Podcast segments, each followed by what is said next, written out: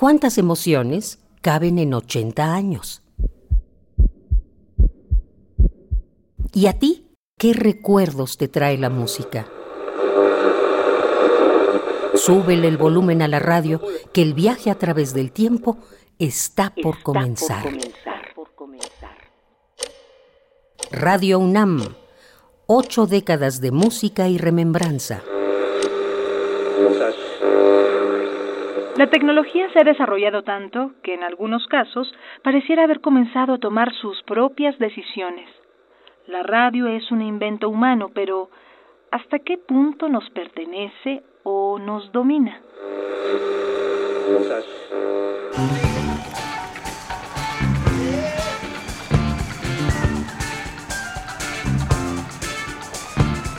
Por fin llega el año 1984, alguna vez vista como una cita con el destino.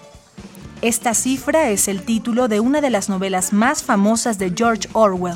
Escrita en 1949, habla sobre un futuro distópico en el que los mecanismos de control y vigilancia de un Estado totalitario destruye la individualidad de las personas.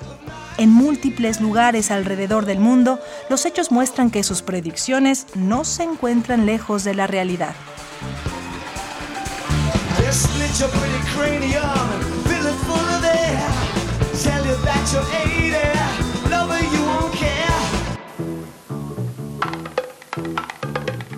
Este año, la hambruna es una constante en Etiopía. El problema llega a ser tan grande que produce la muerte de un millón de personas. En Los Ángeles comienza la epidemia de crack, droga extremadamente adictiva y en ocasiones letal. Se rumora que la CIA es quien permite su tráfico para financiar a la contra nicaragüense. La operación involucra también a Colombia y México. Más allá de rumores y sospechas, comienza la escalada del narco en nuestro país. Gana más y domina más.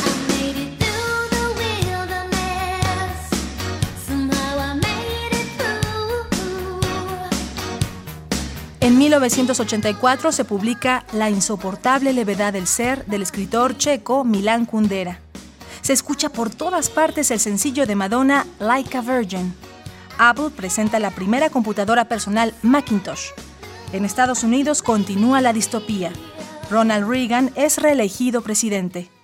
Para mayor tristeza, fallece Julio Cortázar, uno de los escritores más emblemáticos del boom latinoamericano. Conductan los velorios. No vamos por el anís ni porque hay que ir. Ya se habrá sospechado. Vamos porque no podemos soportar las formas más solapadas de la hipocresía.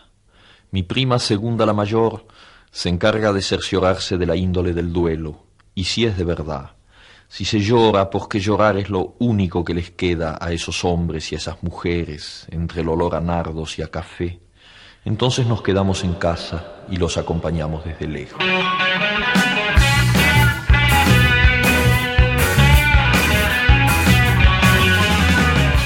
1984. Panamá, Costa Rica, El Salvador, Guatemala, Honduras y Nicaragua firman un anteproyecto de paz para Centroamérica. En México se estrena el primer disco de Botellita de Jerez. Este año, tras anotar 19 goles, Hugo Sánchez obtiene su primer pichichi en España.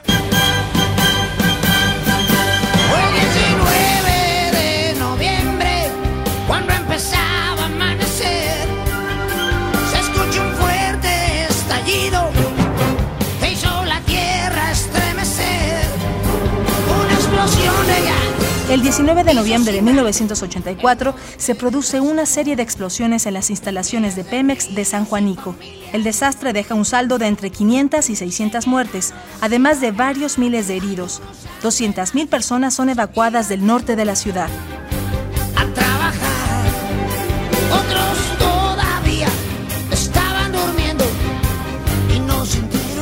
En 1984, por decreto presidencial, se establece el Sistema Nacional de Investigadores. Ingresan a él muchos académicos e investigadores de la UNAM.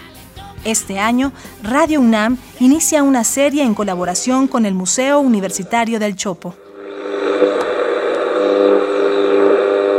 Radio UNAM, ocho décadas de música y remembranza, porque la vida se mide en canciones, historias, instantes.